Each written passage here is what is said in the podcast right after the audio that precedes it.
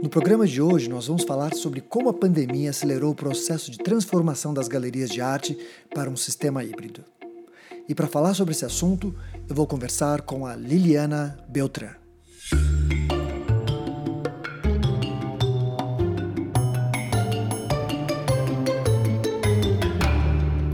A Liliana se mudou do Brasil para Miami, onde ela trabalha como estrategista cultural, ajudando as empresas e organizações a impulsionarem as suas estratégias através da cultura, envolvendo o público e cultivando relações com instituições, colecionadores, curadores, artistas e entusiastas de arte.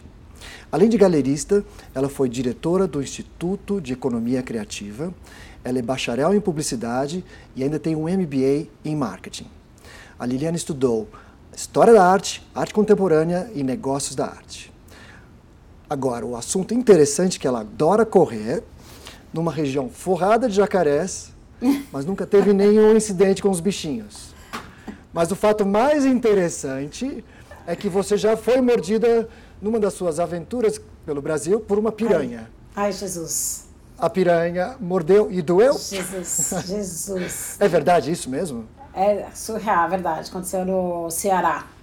Num daqueles parques aquáticos que tem no Ceará. Na, tem os passeios que eles fazem fora do parque aquático para as dunas, que é o famoso esquibunda. E eu com a criançada, com os filhos, descendo uhum. esquibunda e você caía no lago. E no lago tinha tinha uma piranha que podia ter mordido o pé de uma criança me mordendo o dedo. Que loucura! Como é que deixam uma é. piranha num parque aquático? É, é, é, só surreal. que surreal. É. Mas você saiu bem, eu sei que você está aí tranquila. É, não, não, eu tenho o dedo ainda. eu tenho cinco dedos no pé ainda. Bom, vamos falar de assuntos, uh, bom, não sei se melhores. são tão agradáveis, não sei se são melhores, porque a gente vai falar um pouco da, da, do que, que, está acontecendo no mercado da arte, né? Uh, Liliana, me fala um pouquinho, assim, o papel da galeria de arte eh, mudou nesses últimos, nesses últimos dois anos ou três anos, na sua opinião? Acho que ele vem se transformando. Eu, o hum. principal papel da galeria, é, eu acho que não mudou, que é onde você. A galeria tem que entender a essência do artista e alinhar o trabalho dele ao perfil da galeria. Então a galeria tem que uhum. se saber qual é o perfil dela, como é que ela está né, formatada em termos de uh, movimento, se é movimento arte contemporânea, se é modernista, enfim, qual que é o movimento, qual formato que ela, que ela se propõe a fazer, se tem alguma especialidade, fotografia, escultura, é, se tem algum recorte de gênero, né, de sexo ou nacionalidade, enfim, ela se define e aí ela vai atrás do artista para representá-lo. Mas essa essência então tem que ser ligada com o papel da galeria. Isso eu acho que não mudou. Tá. É, Sim. Isso é o básico, né? Básico em Aliás, cada, cada galeria tem uma, como eu posso dizer, uma pegada. Gosta mais de contemporânea, Sim. mais street art, ou de, de clássicos, ou de, enfim, é. de concretos e assim vai, né? É. O que mudou, eu acho que é... A galeria, ela tinha um papel um, essencialmente comercial, né? Em termos de realizar exposições artísticas, dar essa visibilidade através das exposições e vender as obras. E tá. vender hoje não é necessariamente o mais importante, pelo contrário, tem muito artista. Eu acho importante até os artistas entenderem isso, né? A galeria não é o único espaço para se vender obra. Uhum. Então, uh, tem muito artista que nem quer. Ele falou, eu vendo, tô super bem, tô vendendo no meu estúdio, por que eu vou dividir 50% com a galeria? Sim, né? faz sentido, não? E, é. Então, a galeria ela já teve que começar a rever o, a, a, o papel dela em termos de de relevância para o artista. Só vender não importa mais.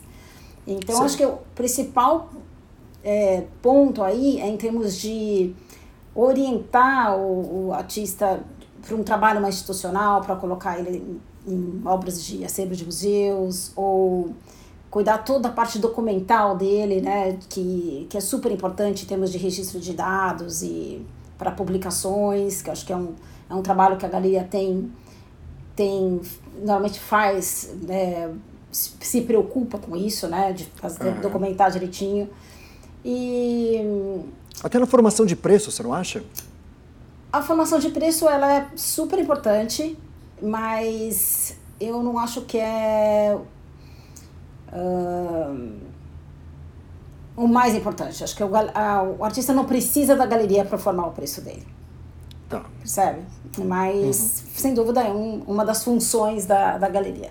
Eu acho que essa questão de expor o artista e vender continua sendo é, importante, mas é elaborar essa estratégia de como vender e como comunicar esse artista, né?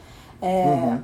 Corrigir esse caminho, que às vezes o artista, ele, ele às vezes, uh, seduzido, né, por ou por um ou por vender ou por uma visibilidade maior acabam escolhendo caminhos que podem ser um tiro no pé. Então acho que essa orientação essa conversa com, com o galerista é importante de trazer o formador de opinião o curador o jornalista as pessoas corretas que vão dar essa ideia é, do artista no mercado certo para ele né? Não vender estrategicamente né talvez Exatamente. Vender para vender as pessoas ou instituições corretas, para formar a imagem do artista, para que depois os frutos comecem a chegar, né? os preços comecem a ser uh, mais internacionais, talvez. Exatamente. Agora, e as redes sociais, e a, como é que mudou isso, assim, o papel da galeria, sabendo que tem esse mundo digital todo, assim, porque eu, eu vejo que tem muitos artistas que têm, assim, 10 vezes mais seguidores do que qualquer galeria. Sim. Né? Então eles têm uma, essa exposição através do nome deles e não através da galeria, né? E aí você é falou que... que eles são capazes de vender. São, são. Uhum. Uh, o curioso, é, se você olhar os dados de mercado do ano de 2019, as vendas online tinham tido um declínio. Tá. E o online era muito tímido ainda nas, na, nas galerias. A, a galeria sempre apostou muito no presencial né, e e nunca apostou tanto no online. E essa é a grande, maior mudança que eu acho que aconteceu nos tempos pós-Covid, que é o digital ele, onipresente. A gente não vive mais sem o digital, né? Para viver, para estudar, para comprar, né? consumir, para trabalhar, para tudo. Então, as tecnologias que antes eram usadas com uma certa relutância, agora elas definitivamente fazem parte do dia a dia das pessoas. Foi meio e... que não tinha outra solução, né? Ou era isso, não, ou não tinha, não tinha outra opção. É. Não, uhum. não tinha. Então, essa, essa questão do, do digital, a galeria. Normalmente as galerias até tinham um, alguma coisa numa, no marketplace, num arte da vida, ou tinham até alguma coisa na sua própria plataforma, mas também não era transparente qual o preço das obras. E isso eu acho que foi a maior mudança que aconteceu, né? Você vê, as, vê acontecendo as feiras digitais hoje, os uh, vinho rooms, eles são transparentes. Quer dizer, acho que esse foi o maior ganho né, da tecnologia associada a, a uma mudança fundamental no mercado de arte. Porque o mercado de arte sempre teve essa coisa velada do preço, né? Quase, uhum. quase Exato. É, então, eu acho que isso é super importante né, em termos de mudança. Você, você, percebeu, porque você teve galeria bastante tempo no Brasil, aliás, a gente se conheceu na, na sua galeria, e, e, teve galeria em Miami. Qual é, é obviamente a gente está falando de, um, de períodos diferentes, mas você percebeu muita diferença na forma de, de gerenciamento, me conta um pouco dessas diferenças assim. Culturais. Que você percebeu. É, culturais, ou de você ter uma galeria no Brasil e. Porque você falou uma coisa interessante sobre as galerias manterem os preços fechados. É. A impressão que é. dá é que, assim, que é, são preços especiais para clientes especiais. Isso deixa qualquer comprador é. muito chateado, né? Porque você fala assim, pô, eu não sei qual é o preço, ele vai olhar para minha cara e vai falar, ah, para você o preço é X, né? É. Isso é muito chato. É, eu não senti tanto aqui e nos Estados Unidos eu não senti tanta diferença assim, talvez porque a cultura realmente seja seja diferente, tem uma coisa que eles chamam aqui de liability, assim, né, todo mundo fica sempre muito exposto com com você, você, muito, você tem que ser muito responsável pelas suas ações aqui, seja dirigir um carro, Uh, para dirigir um negócio, você tem que ser muito transparente. Mas eu acho que essa é uma questão muito. Uh, mais do que cultural, eu acho que é uma decisão do, do galerista, né? Da mesma forma uhum. que para o galerista tem um critério para escolher um artista, ele tem um critério como ele vai desenvolver os negócios dele. Se ele quiser continuar sendo é, fechado. E... Fechado, ele vai continuar sendo fechado em qualquer lugar do planeta. Então, acho que é mais uma, uma questão de administração do próprio galerista. O que eu vejo é que o mundo hoje, até porque quem está consumindo obra é a direção dos, dos millennials, eles, hum. não, eles acham bullshit, eles acham. É, não tem essa história de, de ficar é, dourando a pílula ou ou escondendo o jogo, eles não têm muita paciência para isso. Então, acho que é uma geração que vem impondo uma forma de pensar diferente. Né? É, existe uma, uma questão sobre marketing online em geral, que quando você não expõe o preço, você aumenta o ruído e uhum. muitas vezes você não realiza uma venda porque não existe só você, não existe só um galerista, existe muita gente online vendendo obras de arte, vendendo obras que são de alguma forma semelhantes, que vão agradar um, um, um potencial comprador. E aí você tem duas galerias, uma que não tem o preço exposto e uma que tem exposto. Então você fala assim, bom, essa aqui expôs o número, eu sei que eu posso pagar esse valor, então eu vou fechar o negócio. Isso vale para o marketing online. Eu vi, eu vi que você falou dos millennials, né? Que estão acostumados a comprar online. Sim. Então, se eles percebem uma galeria com esse tipo de ruído, provavelmente eles vão optar por comprar uma é. por uma galeria que não é. tem esse ruído. É, é eles, a, a predisposição deles para é, eles não gostam de perder tempo, né? Eles gostam, eles, eles gostam de um caminho mais fácil, mais curto, mais efetivo. E, então, eu não acho que essa coisa da transparência ela é super importante. É super me, importante. me diga uma coisa assim, obviamente a gente está em, em 2020, a gente está passando, nem preciso explicar, uh, não só as galerias, mas todo mundo está sofrendo. Uh, todas as empresas, inclusive as galerias, estão correndo atrás do atraso para entrar no online, para que não se perca uh, enfim, cliente, os potenciais clientes. A gente espera que isso um dia acabe, a gente ainda não resolveu essa história, ainda não saiu uma vacina, talvez saia o ano que vem, talvez saia não sei quando, mas em algum momento isso vai acabar. Uh, espero. E você acha que a, a galeria online ela, ela, ela, vai substituir a galeria física? Não, acho que vai ser um modelo híbrido. Assim, você viu o que aconteceu agora com a Art Rio, foi super bem uhum. uh, em termos de percepção do público e das próprias galerias. Eu acho que funcionou super bem. Eu vi também é, recentemente a, uma entrevista da Fernanda Feitosa falando de um aspecto importante da relação à educação que o online traz, né? Tá. Isso eu, eu realmente acho que é que é uma grande verdade, né? Tem esse aspecto educacional, ele ele ele é um plus que a gente não, não valorizava tanto no modelo físico e online Sim. ele permite, porque você senta ali, você, se você se propôs a, a prestar atenção naquele debate online que te interessa. Então, uhum. é, isso está no modelo online, não está no modelo... Ainda que tem, tenha nas, nas, nas feiras, tem, mas eu acho que a, a, o online ele, ele ficou mais acessível nesse sentido, né? Sei.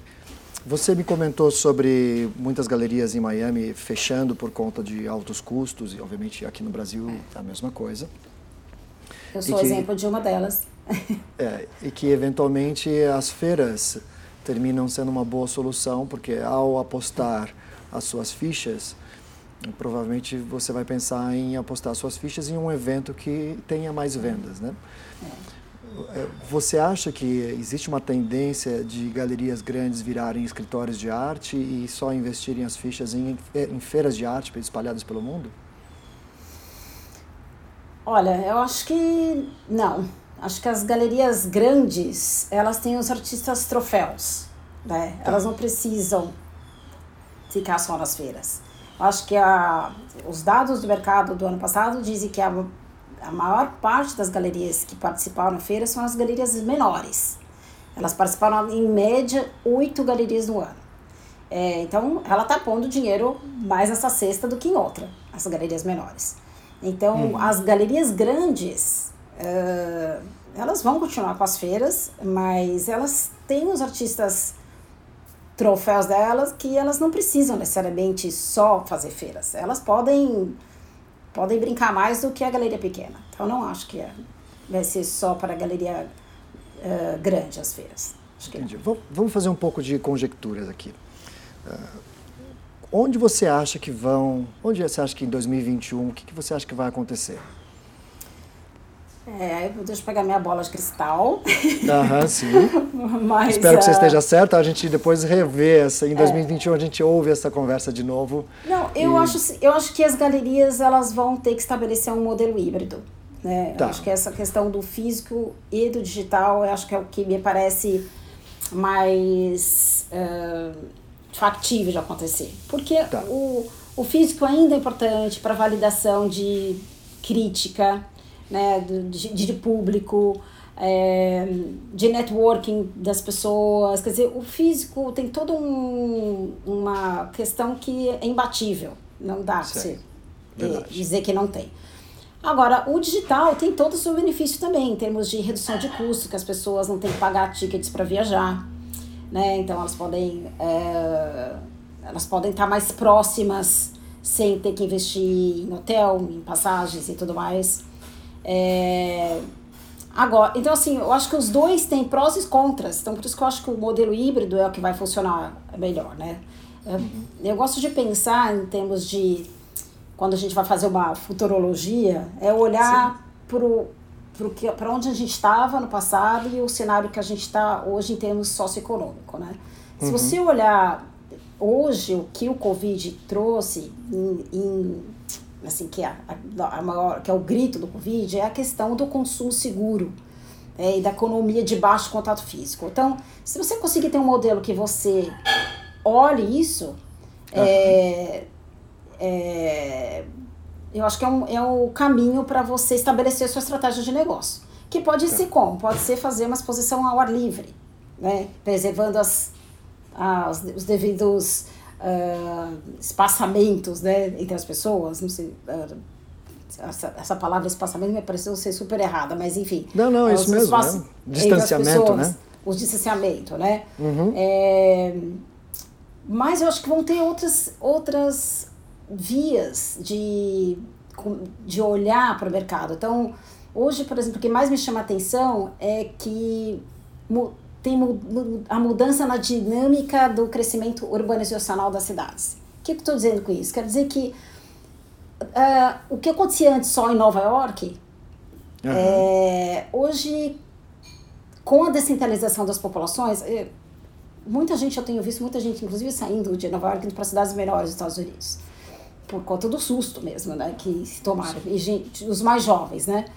Nossa, por que eu vou gastar tanto dinheiro para viver numa cidade e viver mal? Então, estão procurando cenas eh, menores. E aí, quando você pensa em lugares menores, você tem que ter toda uma certa infraestrutura de serviços para aquela cena acontecer. E aí, a cena cultural sempre foi um motor para impulsionar é, o que aqueles locais têm para oferecer. Então, uhum. eu acho que vai começar a ter outros focos de de mercado. Outras ações culturais que não sejam simplesmente exposições em galeria. Exatamente, que não seja só nos, nas grandes metrópoles também. Pode ser uhum. lugares menores, pode ser lugares mais distantes do é, eixo Rio-São Paulo, por exemplo. Né? Claro. Pode ser, acontecer em lugares menores, né? É interessante, porque você me fala disso, eu até nesse momento fico pensando em, em modelos de galerias híbridas, ou, ou seja, porque no fundo é, custa dinheiro você alugar um cubo branco para você fazer uma exposição, você levantando os olhos aí, porque realmente custa. É. Uh, você faz uma exposição e a gente sabe como é uma exposição. Quando a gente chama as pessoas para vernissagem, aparece aí numa, numa uma vernissagem de sucesso 100 pessoas, 150 pessoas. E depois, no dia seguinte, bum, cai muito e aí a galeria fica muito tempo vazia, né? Aí você tem uma média de. Aí você me corrige, não sei como era na sua aí em Miami, mas aí você tem três, cinco pessoas por dia entrando, curiosas ou não, ou pessoas que vão diretamente atrás de você porque já falaram com você pelo telefone. É. Mas aí e aí você... como é que, é que você faz? Aí onde que você vende? Você vende passando a mão no telefone e fazendo ah. as estratégias uh, digitais. Sim. Durante o é tempo é que a galeria está exposta, é digital e usar as outras ferramentas de comunicação adequadas, né? É, eu Não vejo é você. Eu vejo você trabalhando super bem na sua casa, no seu conforto, é, obviamente circundada de jacarés, como você me falou. E, e, e, obviamente, quando é o momento certo de encontrar, fisicamente você vai até a pessoa e se encontra de uma forma segura. É. E eu fico imaginando você e a sua galeria num futuro daqui dois ou três anos, você tendo um, local onde você aluga por um evento de dois ou três dias, monta uma exposição, apresenta para um grupo e acabou. E aí você volta para o seu escritório, né? É. E, e, porque já, em termos de curva de pessoas, o máximo você vai, já atingiu na, na vernissagem. Depois ela vai caindo, caindo é. até a sua próxima abertura, né? É. Isso já vinha acontecendo antes do Covid, né? As pop-ups ah, já estavam já estavam se manifestando dessa forma, né? Como uma forma tá. de. E isso dava uma vantagem da galeria às vezes explorar mais artistas do que ficar um mês ou dois meses com uma exposição só, né? Dava a chance certo. de fazer mais ações, né? Com mais artistas. Você sabe que a, a, o ArtRef criou, junto com o pessoal de, de programação, criou uma galeria completamente renderizada e totalmente, totalmente 3D, que é praticamente impossível de se saber que ela é falsa. Ela foi tão bem construída, depois eu te passo o link. A gente quase brincou de pôr o lixo no chão para adicionar um, um que a mais de, de, de, de, realidade. Mas a gente gastou um bom tempo produzindo aquilo. E aí eu me liguei da seguinte forma, que eu poderia ter exposições múltiplas de vários artistas acontecendo ao mesmo tempo no mesmo ambiente, já que o ambiente é todo digital. Então você convida, ó, veja a exposição do artista A, B ou C ou D, e essa exposição ela nunca precisa fechar. Ela está é. sempre lá. No... Então essa é uma questão interessante. Obviamente pessoas sofrem, né? Tem muita gente que não sabe navegar. E aí Mas o é físico é funciona. É, é. é, uma questão de tempo. Talvez os milênios não, vá, não vão saber. Talvez o pessoal um pouco mais antigo sofra um pouco mais com isso e, enfim, aí para esse público você tem que ter uma galeria física. É a disponibilidade multicanal que você está falando, né? É, que, sim. É... E o interessante que eu tenho visto algumas pessoas fazendo exposições online é que você, além de ver a obra, você clica na obra e ela se desdobra em uma entrevista, uma, um, um, detalhamento da obra que nunca você, num é. vernissage, vai perguntar. Bom, você não vai ter essa oportunidade de falar com o artista ou galerista, porque as pessoas ficam mais intimidadas de qualquer forma. É. Enquanto no online você está sempre com aquilo disponível na sua mão, o que é muito legal. E essa é, acho que é a principal característica do online que mostrou o relato de, de, de diretores de feira, é dessa abertura para novos mercados, que é o que as galerias precisam. Você não ficar contando só com a sua base de colecionadores atual, que estão brigando Sim. todo mundo pelo mesmo. É você poder ampliar uh, para um grupo muito maior e sem a questão do espaço geográfico limitado. Né? Então, e suas feiras essa... eram responsáveis por isso? As pessoas iam nas feiras não para vender para os mesmos clientes, né? para conhecer novos é. clientes potenciais. É, então, o, o, online ele permite um número maior de acessos, de de pessoas e de vários lugares. Né? Então, assim, o online ele vai ficar. É? Uhum. Agora, o físico ele vai sofrer com as adaptações que já está sofrendo, mas ele também vai continuar, eu acho. Não, não tem como você tirar esse glamour e as vantagens claro, do físico. Claro. Mas me conta você agora, Liliana, onde, para onde você está indo em termos, quais são os seus projetos de futuro próximo? Assim? Então, é, eu sou um produto né, eu sou, não sou se sou produto, sou um reflexo dessas mudanças que vem acontecendo, né? Depois de ter uhum. Galerias nos últimos uh, cinco anos em Miami, é, eu já vinha sofrendo com as questões, e eu não acho, não acho feio falar isso, né? Essa questão dos custos com logística, estoque, é, transporte, é, mas principalmente o custo de aluguel, é, o negócio, né? Uhum. Então, para passar a fazer um modelo de negócio meramente nas, nas feiras. É, só em Miami, no ano que eu fechei, tive, tiveram seis galerias em Wood que fecharam pelo mesmo motivo. Por tá. porque o mercado imobiliário em Wood virou uma loucura e é, não, não, não faz sentido, é tolice né, você ficar num espaço que você não vai conseguir sustentar no longo prazo. Uhum. É, o que acaba acontecendo hoje, então, eu acabo usando toda a minha experiência, meu conhecimento como galerista, eu continuo fazendo a mesma coisa, é, em termos de pôr um artista no lugar certo, fazer essa leitura do que ele é, para onde ele pode ser bem absorvido, só que uhum. num universo mais corporativo e institucional. Né? Então, é, eu tenho olhado muito agora para os open calls, que são as licitações públicas, né? Uhum. Fazendo um trabalho que muito artista não tem interesse de fazer, não gosta de fazer. Então eu tenho feito esse trabalho de. E não tem experiência e... em fazer também, né? É, às vezes quer se concentrar naquilo que ele é bom em fazer, né? Então ele quer criar e ele. ele cria. E na verdade eu já fazia isso para os meus artistas. Eu já estava ali, ó, uhum. oh, aplica para esse aqui, aplica para ali, né? Faz, né? De acordo com cada artista. Então eu na verdade eu não mudou, não mudou a minha função. O que mudou é que eu não tenho um espaço físico, mas eu continuo tendo um, uma prateleira de artistas que uh, eu conheço o trabalho deles, sei o que eles fazem e identifico uma oportunidade do, entre o que eles fazem para o que eu sei que o mercado está precisando, nos locais que estão precisando. Então, é, essa é a adaptação, essa transição que eu tenho feito sem ter o espaço físico. Se eu vou ter espaço físico ainda novamente, não sei, né? Difícil saber. Está tem... funcionando bem assim, né? É, é, tem, tem todo um, um, lado de você não ter as dores de cabeça de, que, eu, né, que você tem quando você tem um espaço físico, mas uh, não sei o dia de amanhã. Eu gosto do que eu faço, então eu só adaptei aquilo que eu gosto de fazer num outro modelo de negócio, né? Uhum. E, e o, o, online é grande parte disso, né? Grande parte disso. Você, você tem acompanhado tudo que está acontecendo no Brasil. Você acha que. Como a gente vai lidar, já que a gente está no mundo das conjecturas mesmo, né? Vamos continuar um pouquinho. Como você acha que o Brasil vai estar tá em termos de vendas de arte uh, no ano que vem? Você acha que.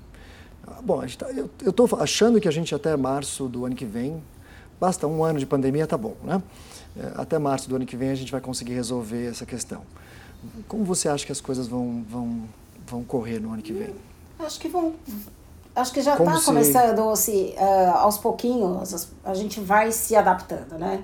Uhum. Acabou de acontecer a Arte Rio, que foi a única feira que aconteceu é, física, física e tá. online. Então, e a gente ainda está no meio do olho do furacão, a coisa não acabou. Não. Né? Então, a gente está se Talvez as pessoas tenham, estejam cansadas de pensar que tem uma pandemia é, e esqueceram é, um pouco. Fazem. É. Então, o que eu vejo é o seguinte: eu vejo que a gente tem que olhar para dentro e olhar para fora. Tem que reexaminar onde a gente produz e onde a gente expõe arte. Se você conseguir fazer essa reflexão, isso assim, a gente começou a ver do início da pandemia artista tendo que produzir na cozinha de casa, tendo que produzir em formatos menores. Quer dizer, já começou essa adaptação no dia 1, um, né? Que, que as pessoas estavam produzindo, não estavam deixando de produzir. É, uhum. É, então esse olhar, esse olhar para dentro, se você vê o stand da da Fortes uh, da Log Gabriel na SP Art esse ano, eles fizeram uma se fosse uma casa, foi dentro de casa, não foi um cubo branco. Que é exatamente isso, porque a gente está olhando para dentro, né? Então se você conseguir perceber, fa fazer essa leitura de reexaminar onde a gente vai expor as obras e onde a gente vai produzir as obras, você vai achando caminhos. Que é o que eu vejo acontecendo aqui nas licitações públicas, né? Claro que a prioridade é, são os espaços públicos, né? Então, normalmente são os espaços fora, uhum. mas uh, os museus já estão abrindo as suas portas, a coisa já. Né, é tem adaptação? Tem. Manda, mandaram um monte de gente embora, né? Ajustes estão sendo feitos. Uhum. Mas a gente vai, vai, vai ter um novo normal, né? Para recuperar esse mercado. Vai ser devagar, mas acho que vai ser crescente. Eu sou otimista nesse sentido. Acho que tem. A arte não vai parar, isso não, não existe. Não, não vai parar. Não, eu acho bom essa reflexão. A minha única preocupação mesmo, Paulo, quando a gente olha para o futuro, é que a gente vê esses mega artistas, os artistas troféus, uh, nas megas galerias, uh, sem, é, em de, quase em detrimento do, da galeria pequena e do artista emergente. Eu acho que, tá, que se cria, a maior preocupação é não deixar criar um gap muito grande entre esses dois universos né? Porque ninguém ganha com isso. O único que ganha com isso são as grandes galerias e, os, e esses artistas. Mas a gente. A, a cultura fica muito pobre se a gente ficar só com um nicho. né? Claro. Então, a minha preocupação é mais em termos de, de sobrevivência das galerias menores e desses artistas emergentes. Né? Não, Mas porque as galerias dia... menores são que inserem os novos artistas no é. sistema da arte, né? É. Por isso que é super importante mídias como a sua, ou críticos de arte, enfim, a população tá, tá ligada nisso. Outro dia vi uma crítica do Jerry Saltz falando exatamente isso, dizendo, olha, era um, era uma, um anúncio do ArtNet falando sobre mais um mega milionário leilão de arte. E o cara falou, pelo amor de Deus, né? agora não é hora de top 10, melhores stands, é, maior preço, mega galerias, né? Vamos falar, vamos falar das não mega galerias, né? A arte vem em primeiro lugar, o resto vai acompanhar. Então acho que essa é uma boa, uma, é um bom sinal de que, que e que a gente pode fazer parte desse movimento, né? De, de apoiar esse movimento, né?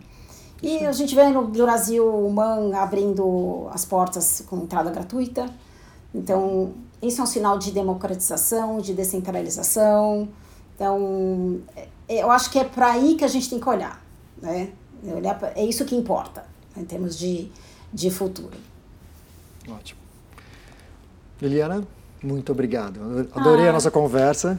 Também. Eu acho que a gente resolveu a gente foi, um, foi uma conversa um pouco mais sem pauta, é. né? A gente tinha algumas é. coisinhas para conversar, mas eu gostei é. para onde a gente seguiu. É. Acho que é isso mesmo. É. Acho que é bem por aí. Eu acho que só posso encerrar só com um pensamento que tem me ocorrido bastante, vivendo aqui nos Estados Unidos, depois do, do movimento do Black Lives Matter, né? Do que está acontecendo. O arte ativismo, ele é essencial agora. Então, acho que isso é uma a gente não falou disso, mas isso está totalmente inserido no contexto socioeconômico de artista, de galerias, do mercado de arte, dos museus. É, porque a gente percebeu que o que acontece lá no Conchichina afeta a gente aqui. Sim. Então, eu acho que é o importante. Eu li essa frase esses dias falando da importância de, de que a gente está conectado, né? Estamos todos relacionados. Tudo que acontece com um impacta na vida do outro. Nada como uma a... pandemia para fazer mostrar é, que todo mundo está conectado, é. né? E, a, e o arte ativismo ele é um resultado é, disso. Já, isso já não é novidade, já existe há muito tempo, mas eu acho que mais do que agora a gente tem que ficar de olho nisso e valorizar esses, esse aspecto. Muito obrigado. Obrigada a você, um beijo. Beijo, tchau, tchau. Para você que está inscrito nesse podcast e está ouvindo no seu celular, você vai poder encontrar todos os links nos comentários desse programa. Na página do ArtRef você também vai encontrar todos os detalhes que nós falamos nesse programa. Se você é um dos muitos ouvintes desse programa e quiser fazer comentários positivos no iTunes, eu gostaria de retribuir esse favor enviando para você um mini quadro com o patrocínio do laboratório instaarts.com.